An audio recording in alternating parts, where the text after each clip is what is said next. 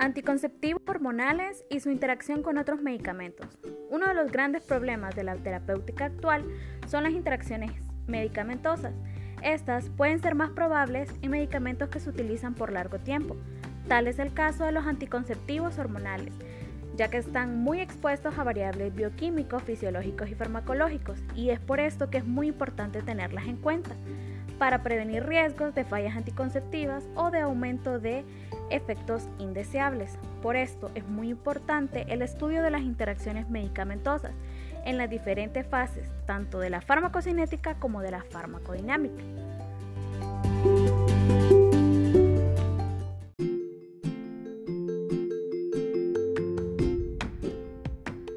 Pasaremos entonces a hablar sobre las interacciones que afectan la farmacocinética. Entre ellas podríamos mencionar una modificación de la acidez gástrica. Esta podría causar una menor absorción de un medicamento ya que cualquier medicamento que modifique el pH gástrico puede hacer que un anticonceptivo hormonal oral se absorba en menor cantidad. Pero también están los medicamentos que retardan la motilidad y estos optimizan la absorción de los anticonceptivos hormonales orales. Las interacciones durante la distribución son muy conocidas, como por ejemplo los fármacos que tienen una elevada unión a las proteínas. Estos van a competir por estos receptores con las hormonas y esto puede implicar que haya una elevación de las concentraciones del fármaco libre de alguno de los dos o más y por lo tanto no habrá una mayor biodisponibilidad y un mayor efecto. En el proceso de metabolismo hay muchos fármacos que son llamados inductores enzimáticos por su capacidad intrínseca de estimular las enzimas metabolizadoras hepáticas. El uso concurrente de estos fármacos hará que las hormonas anticonceptivas se biotransformen más rápido y su efecto no se pueda garantizar. Durante los procesos de excreción renal, las hormonas sexuales pueden ser excretadas más rápidas. Esto si las usuarias han utilizado diuréticos de cualquier tipo, pero por el contrario, la excreción renal puede ser menor si se ha utilizado un bloqueador del transporte activo tubular.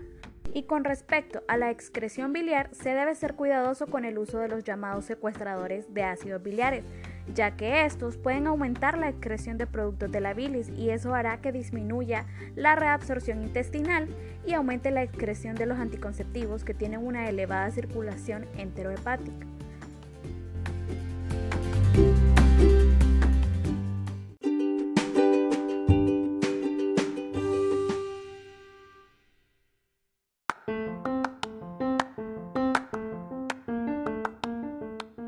Ahora mencionaremos algunas interacciones en la fase de la farmacodinámica. En este caso, las interacciones se refieren a modificaciones en el mecanismo de acción y en el efecto anticonceptivo por el uso de otros medicamentos. Estas interacciones suelen ser menos predecibles e incluso inexplicables fisiopatológicamente. Por ejemplo, los analgésicos que contienen fenacetina y pirazolona han estado asociados con reducción de la eficacia anticonceptiva y a una mayor frecuencia de sangrado no esperados. Asimismo, los anticonceptivos hormonales antagonizan la eficacia de agentes hipertensivos e hipoglucemiantes.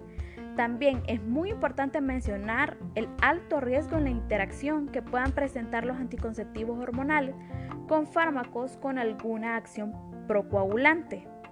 Y ya para terminar, es importante tener en cuenta también que el uso de anticonceptivos hormonales puede afectar los resultados de ciertas pruebas de laboratorio, como los parámetros bioquímicos de función hepática, de función tiroidea, suprarrenal y renal, entre otras pruebas de laboratorio, aunque por lo general estos cambios permanecen dentro de los límites normales de laboratorio.